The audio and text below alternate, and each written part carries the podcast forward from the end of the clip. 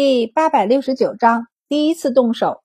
白善立即道：“现在关田庄子里猪仔都是在二十天上下的，三十天前那就得抓紧时间了。”潘寿义道：“这是不是太急了？万一卑职失手？”白善知道他在担心什么，只管大胆去做。猪真死了，那也是他们的命。潘寿一无语，这是猪命的事儿吗？这是财务损失、失职的事儿啊！周满也跟着安抚他，他们是第一批猪，有所损伤是正常的，我们尽力而为就好。白善颔首，不错。所以从现在开始，你们好好研究一下吧。周满道，动刀之前，我们先在脑海中演练一番。潘守义第一次听说这样的方法，不知道要怎么演练。主要是他没对猪动过刀子啊，但这事儿就这么定了。潘寿一只能带着两个徒弟去城外的关田庄子里看猪仔。城外的关田庄子上现在只有六十人不到，其中还有一部分是最近才来的，正放在庄子里培训和适应。庄子里听从命令建了鸡棚和猪圈，鸡棚里养了不少鸡，但猪圈里的猪却不多。都是这几天陆续送来的小猪仔。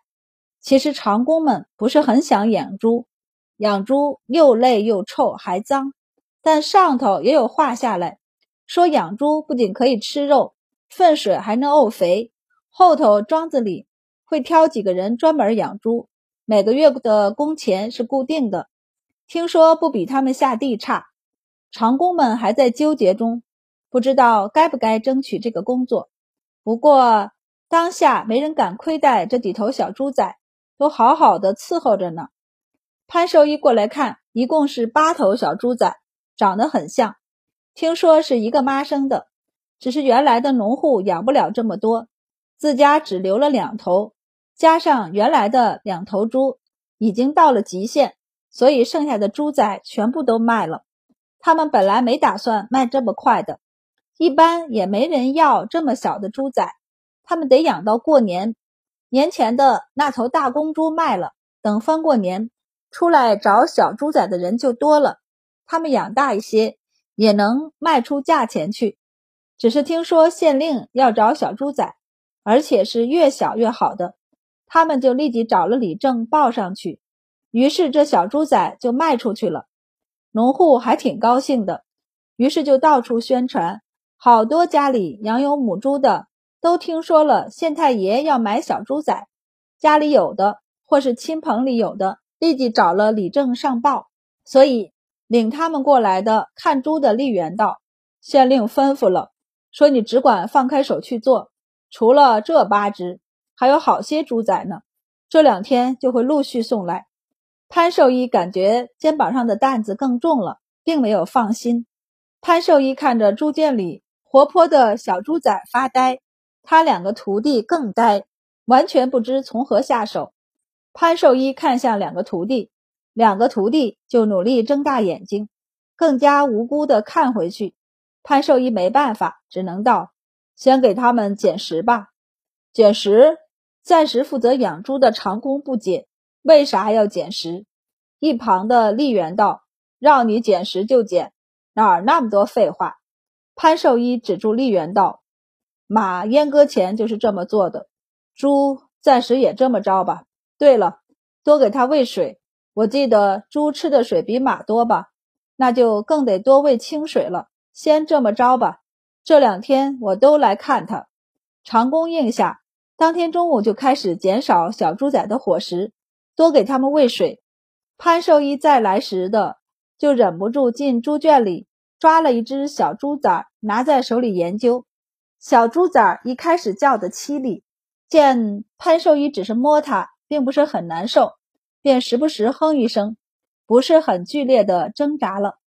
潘寿一就这样把所有的猪都抓了一遍，挑出公猪来仔细摸了摸，按照周满说的，先在脑海中想想要怎么下刀，将小猪仔放好。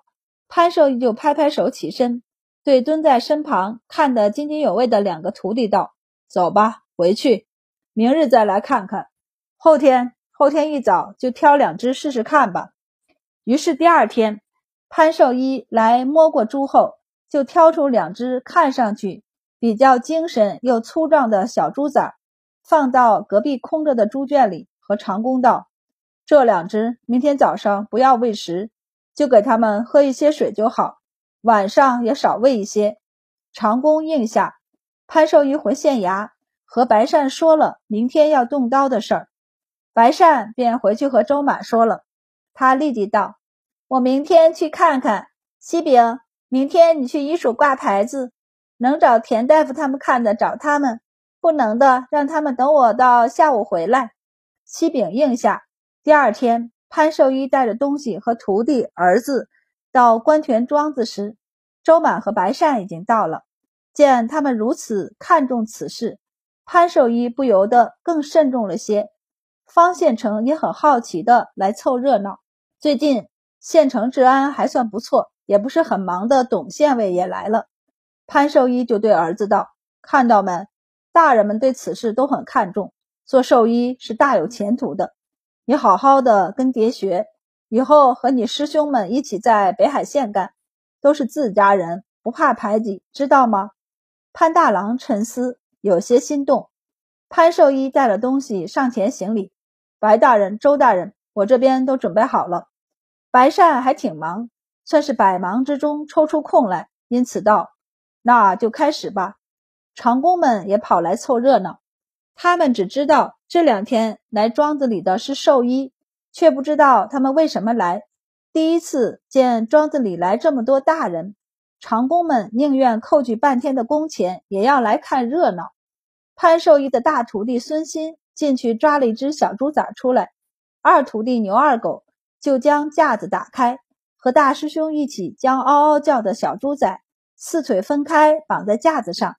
这是根据绑马的架子改过来的，因为要阉割的猪仔比马小很多，所以便改小了。很快绑好，潘寿一划了划刀，然后让人生火烤刀。他烤了一下刀刃，手在猪仔身上摸了摸，很快就摸到了点。不等众人反应。他便快手的开了一个口子，小猪崽都没反应过来，还是低低的哼哼，似乎并不疼。好一会儿，他才凄厉的叫起来。在场的男士忍不住双腿并拢，眉眼微挑。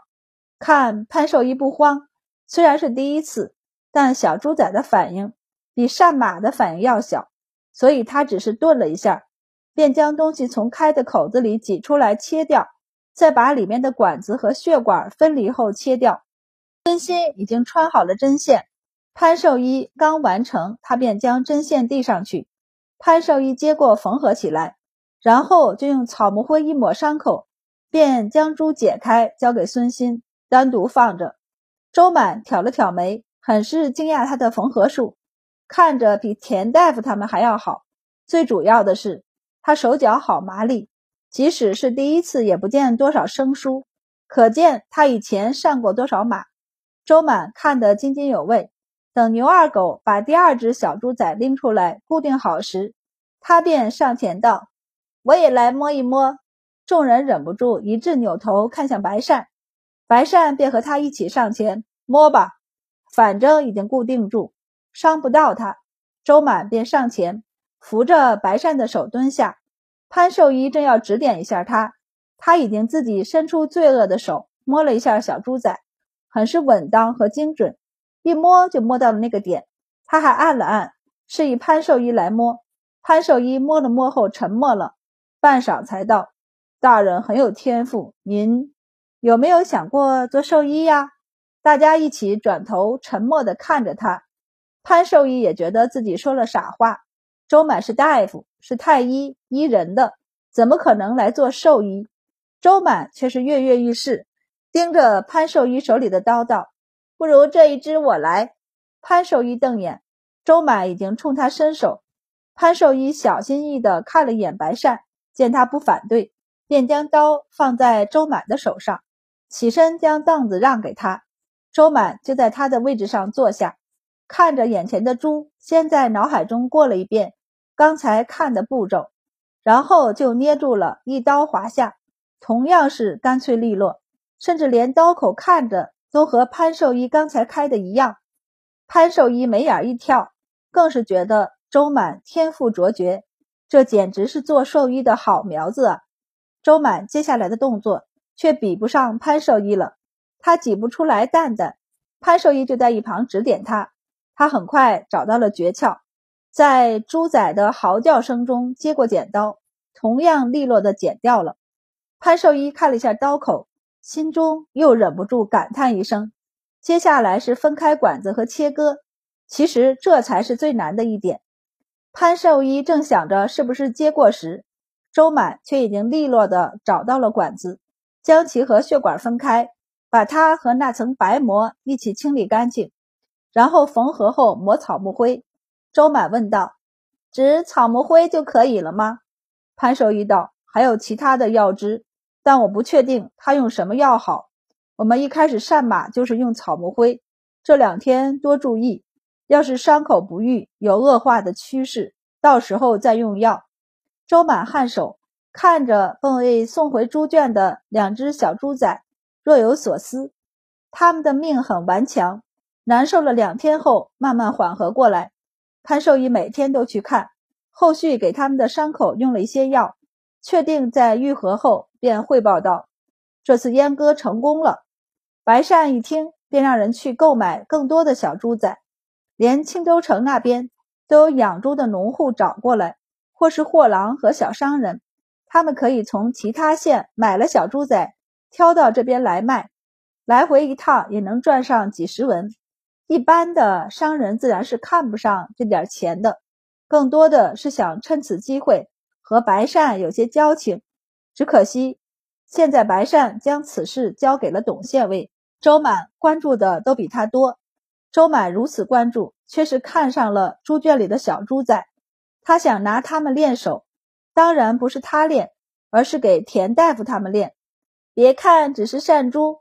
这里面考验的却是杨医最基本、最要紧的技术，从找位置、开刀、切割、分离、缝合。周满道，若是需要，还有止血和上药两个步骤。你们若是掌握了这门技术，那在杨医的技术上也往前一大步。田大夫三个目瞪口呆。大人，周大人，您让我们去做兽医。周满摊手道。那我也找不到活生生的病人来给你们练手啊，让你们自己找鸡鸭兔子来练手，这都多久了，也没见你们在哪只牲畜上练过。当然了，你们要是不想学这门技术就算了。他道：“不过外伤来说，分离和缝合都是最基本的。”三位大夫沉默，韦大夫没有思考很久，立即应承道：“学生愿意学，请大人教我。他以前只听几个同行说过。”厉害的大夫会缝合伤口以止血，但他只是听说过，从未见人做过。他私下琢磨时，就常看妻子缝衣裳，当时就在想：难道缝肉也跟缝衣裳一样吗？直到进了医署，亲眼见周满做过，才知道还是不一样的。用的针不一样，线也不一样，针法也不一样。当时送来的伤者出血量这么大。但他能用针减少出血量，再一缝合，基本上就不怎么出血了。这是只用药远远比不上的效果。他以前是没人教，所以想学没地方学。现在有人肯教，他自然要学的。见田大夫和邵大夫迟迟不说话，他也顾不得再等他们的回应，生怕久久不答应，周大人一生气就真的不教这个了。见韦大夫要学。田大夫和邵大夫迟疑一下，便也咬牙应下了。周满便颔首道：“那你们准备一下东西吧，有空可以去找潘寿一探讨学习一下。”三人低头应下。潘寿一对找上门来的三人惊讶不已，倒没有怀疑他们要抢他的饭碗，因为三位都算得上青州有些名气的大夫，不管是名声还是收入，都在做兽医的潘寿一之上。嗯，远超他们，多想不开才会来学兽医的本事。再一听他们解释说，周大人要求他们过来学习，说是为了学习洋医，先在猪身上动手，以后就要在人身上动手。潘兽医就回想起周满那一手漂亮的阉割术，忍不住问：“那我岂不是也能医人了？三位大夫无语，最后还是韦大夫斟酌的道：“或许做洋医可以，医术嘛，总有共通之处。”潘寿医就眼睛大亮，一把拉住他们道：“你们要学是吧？简单，我教你们医猪，你们教我医人如何？也不需要多，就那什么洋医就行，都是动刀子的，我应该可以的。这怎么一样呢？头一样，你会把脉吗？”但三人还是跟着潘寿医去了城外的猪圈，然后猪圈里的小猪仔死了三只。